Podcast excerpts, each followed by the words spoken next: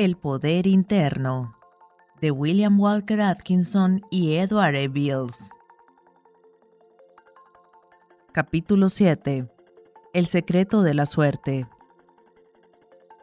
Por mi propia experiencia, lo mismo que por lo observado en los demás, y en vista de los poderes de expresión del algo interior, a la luz del suplementario conocimiento que de él me dieron el coronel Forbes y mis particulares estudios sobre el tema, estoy firmemente convencido de que la, en apariencia, buena suerte que en toda época acompañó a los hombres de éxito no es en realidad tal suerte, sino más bien un efecto de la actuación de leyes naturales que por medio del yo benefician de los recursos del infinito poder. También estoy firmemente convencido de que los altibajos de fortuna o los fracasos sobrevenidos a quienes ya habían logrado el éxito tuvieron por causa el engreimiento de los afortunados que, creyéndose suficientes a sí mismos, cesaron de beneficiar los recursos del infinito poder. Los que después de vencer fracasaron, perdieron la intuición que los mantenía relacionados con el infinito poder para su inspiración, guía y auxilio, por lo que quedaron presos de su personalidad y cortaron aquella relación que los había conducido al éxito. En vez de subordinarse a la influencia del yo como canal enlazado con el infinito poder, le cegó el orgullo creyendo que todo se lo debían a sí mismos y era fruto exclusivo de sus propios esfuerzos, de su importancia personal y de su peculiar talento. En suma, pusieron tanta confianza en el yo inferior o personalidad que desdeñaron o no advirtieron la suprema importancia del yo superior o individualidad. Los primeros vencedores y después derrotados no aciertan a ver que el verdadero actor en el drama de la vida es el yo que se caracteriza materialmente con la máscara de la personalidad. Conceden tanta realidad a sus triunfos, conquistas y adquisiciones que olvidan la única realidad de que es foco de expresión y manifestación el yo superior.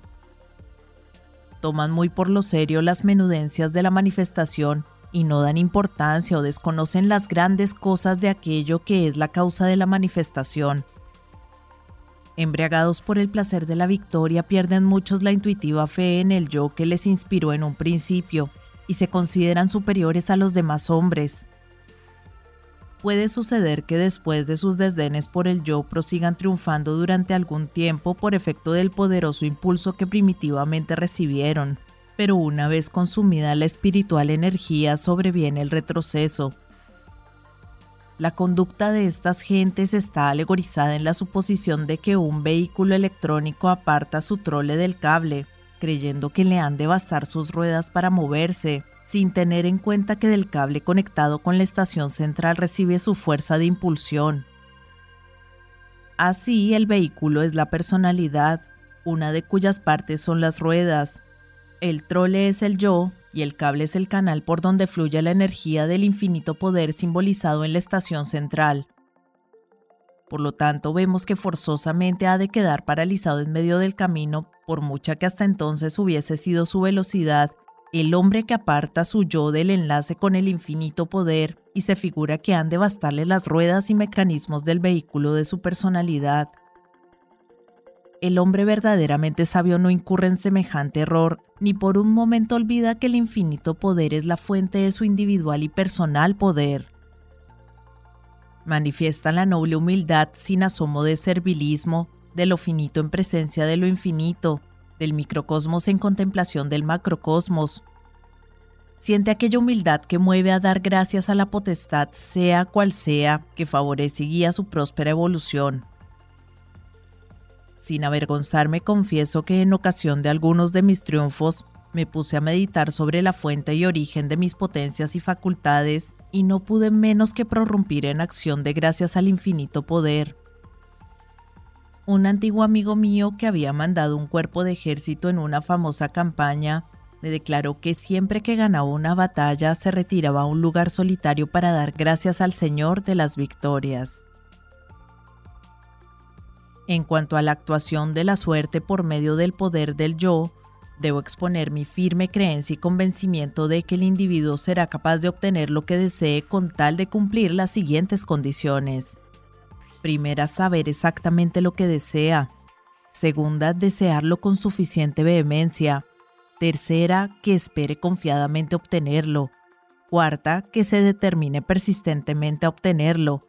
Y quinta, que voluntariamente pague lo que obtenerlo cueste.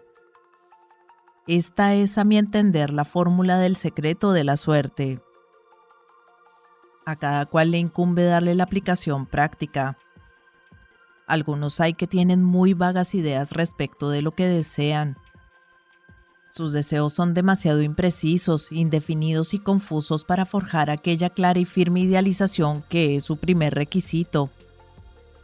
Si les preguntamos cuál es su más vivo deseo, responderán que lo ignoran o por lo menos no sabrán puntualizarlo exactamente. Tan pronto desean una cosa como otra totalmente distinta, y aun cuando les parezca que han llegado a una final decisión, no tendrán más que ideas muy superficiales acerca de ella. No es posible lograr de ellos fijeza y claridad de ideas. Muy pocos saben en qué consiste el sumo bien ni cuál es el carácter, índole o condición de lo que mayormente les conviene. La primera condición del éxito es saber clara, fija y definidamente lo que se desea. La segunda condición es desearlo con la necesaria vehemencia.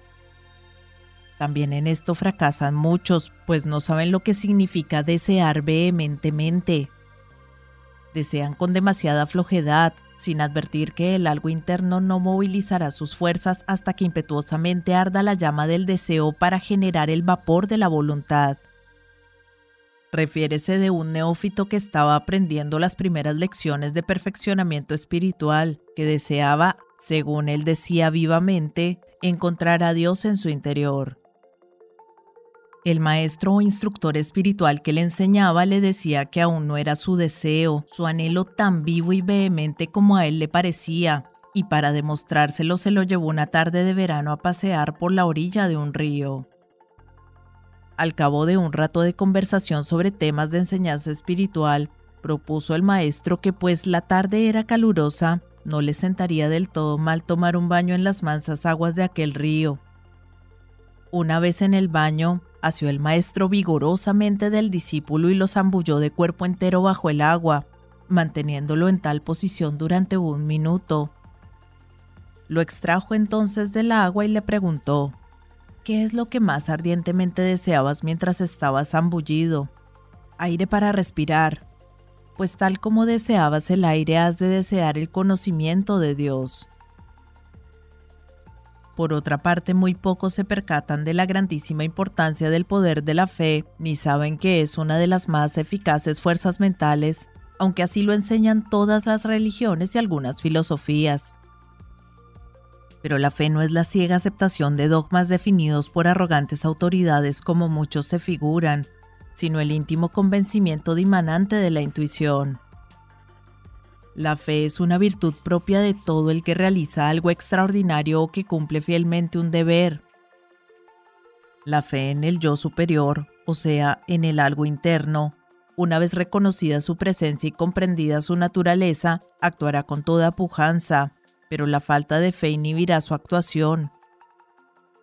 Los que no tienen fe en el feliz logro de sus deseos, ideales y aspiraciones, tienen en cambio una fe negativa en su fracaso, con lo que provocan la acción de las fuerzas en sentido contrario a su deseo. Quien cree en su carencia de poder y confiadamente espera que fracasen sus esfuerzos, aplica su fe en dirección de la derrota en vez de dirigirla hacia la victoria por mantener esta errónea actitud mental, emplean muchos activamente su fe en contra de sus propios intereses. La fe en el fracaso, inspirada por el temor, tiene la misma fuerza que la fe en el éxito inspirada en la esperanza de que se realizará lo anhelado. La idealización forjada por el temor es tan efectiva como la forjada por la esperanza, con tal que el grado de fe o confiada expectación sea el mismo en ambos casos. Verdaderamente muchos pueden decir como Job, me sucedió lo que temía.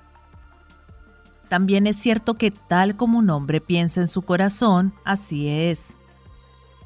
Por otra parte, pocos son los que saben lo que es regir un ideal con persistente determinación. No han aprendido a querer querer. No aciertan a movilizar las formidables fuerzas de la voluntad desconocen lo que es mantener firmemente un propósito, desear insistentemente su realización, esperar con absoluta confianza que se realizará y determinarse persistentemente a realizarlo.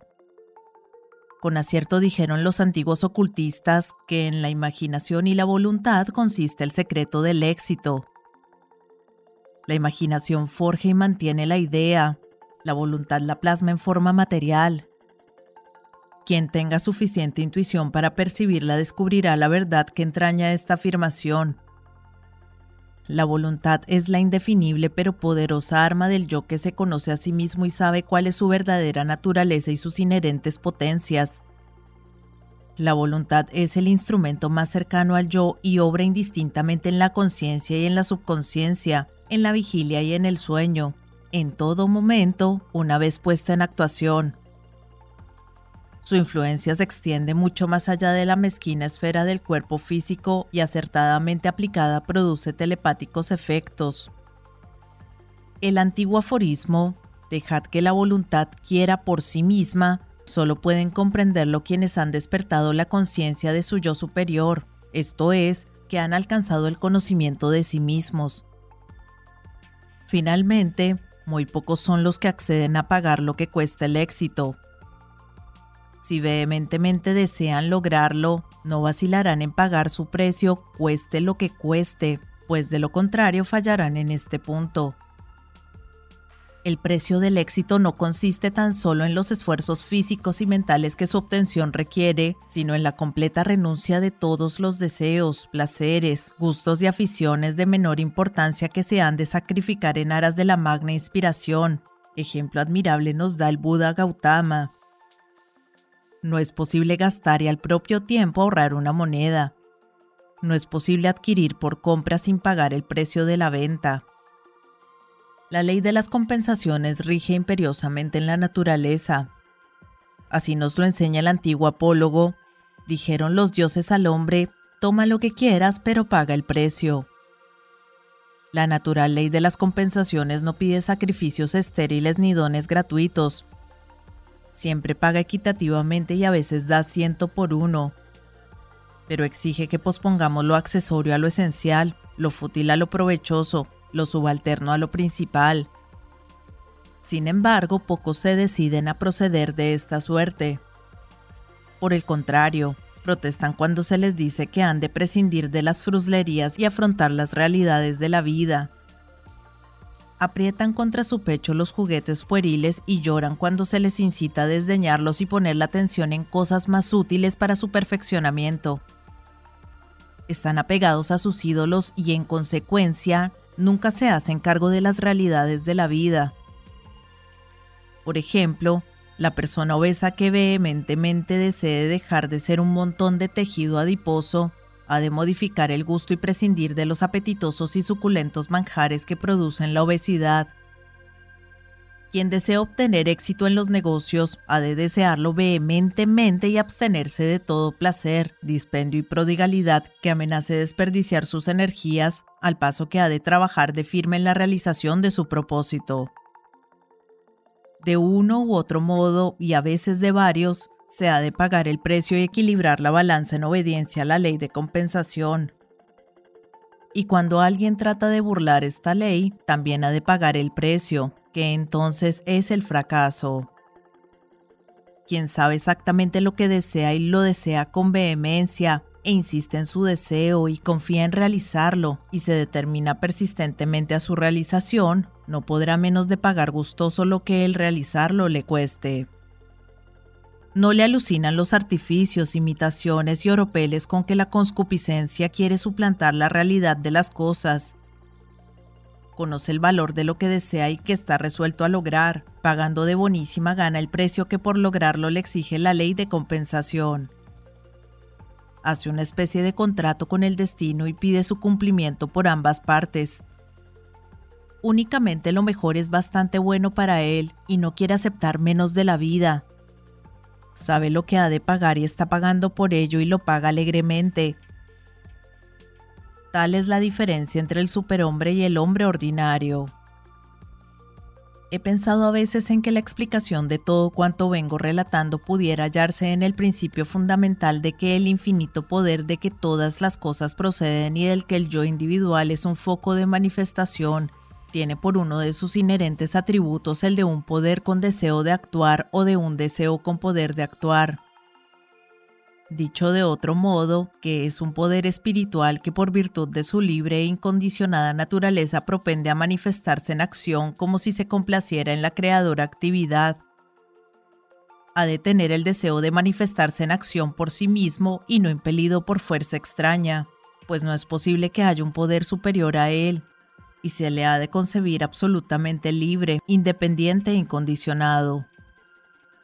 Examinando la historia de la creación, Tal como nos la relatan los archivos del planeta, vemos que el poder creador forja primero en su mente ideas, planes, arquetipos e ideales que después plasma en formas materiales por orden de evolución de inferior a superior. Examinando el proceso de formación de los mundos y sistemas solares, tal como nos enseña la astronomía, parece que la misma ley gobierna la creación y evolución de los seres, por doquiera observamos las huellas de la evolución creadora y la ciencia moderna afirma que hay vida, conciencia y voluntad en todo cuanto existe, en el átomo, en el mineral, en el vegetal, el animal y el hombre. La vida, conciencia y voluntad del poder espiritual pugnan siempre por manifestarse. En el hombre llegó el poder creador a una nueva etapa porque es el único ser viviente en este mundo capaz de ejercer por su propio impulso el poder creador y reproducir microscópicamente la creadora obra del macrocosmos. El hombre es capaz de crear, si no todo, gran parte de su propio ambiente, por la sigilosa acción de la subconsciencia, aunque en esta labor unas veces tiene éxito y otras fracasa. Ya ha entrado el hombre en la etapa de evolución correspondiente al superhombre, ya reconoce la verdadera naturaleza de su ser y su esencial identidad con el infinito poder de que procede y del cual es un centro de manifestación, por lo menos en algunas modalidades de actividad. A los albores de esta nueva conciencia acompaña el conocimiento del innato e inherente poder de consciente creación del ambiente y circunstancias por parte de la despertada individualidad. La parte correspondiente al hombre en la obra creadora ofrece tres aspectos. Primero, forjar imágenes o representaciones mentales de lo que desea concretar en forma material. Segundo, concertar en la obra de materialización todas las potencias de su ser, su deseo, su fe y su voluntad.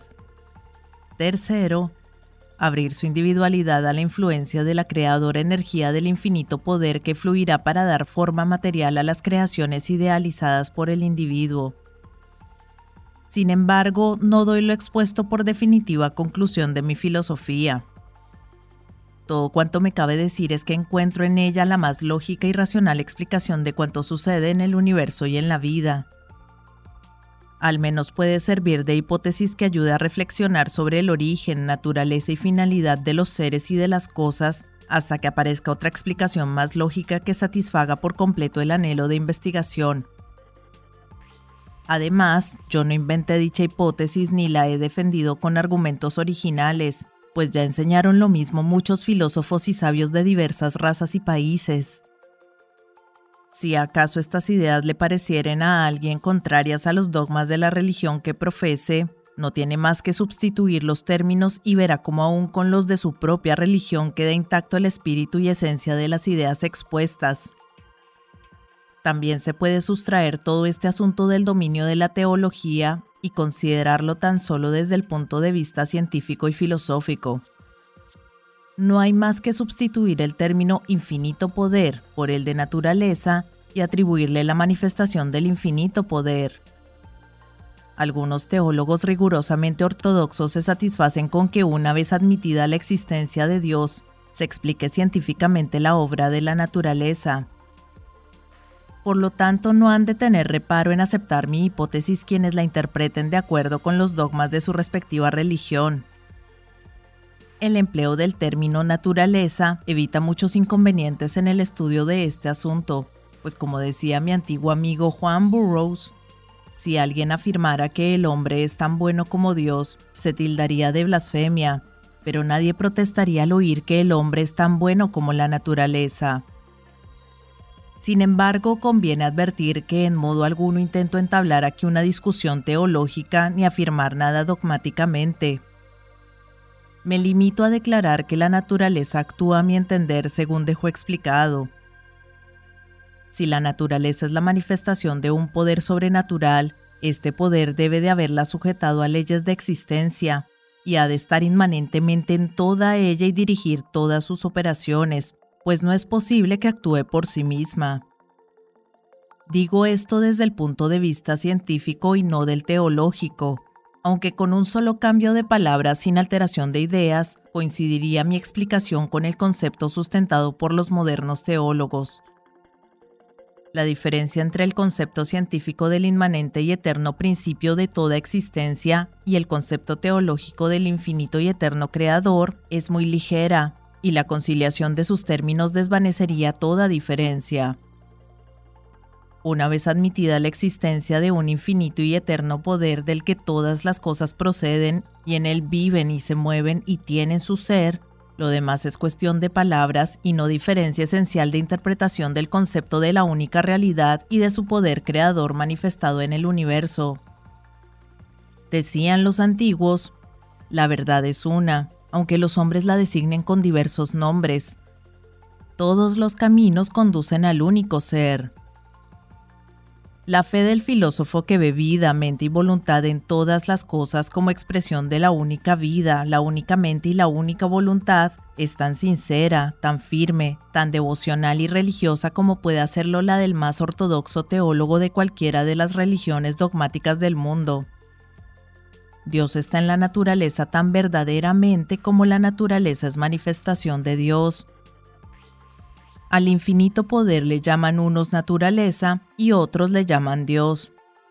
Llámesele con uno u otro nombre, siempre designará el principio operante. Pero no perdamos tiempo y esfuerzo mental en cavilar sobre la esencial naturaleza de este supremo principio, del absoluto ser. Únicamente podemos concebir que no pudo tener comienzo, que no puede tener fin, que ha de ser forzosamente el único sin segundo, Conocemos su manifestación. Somos incapaces de conocer su origen.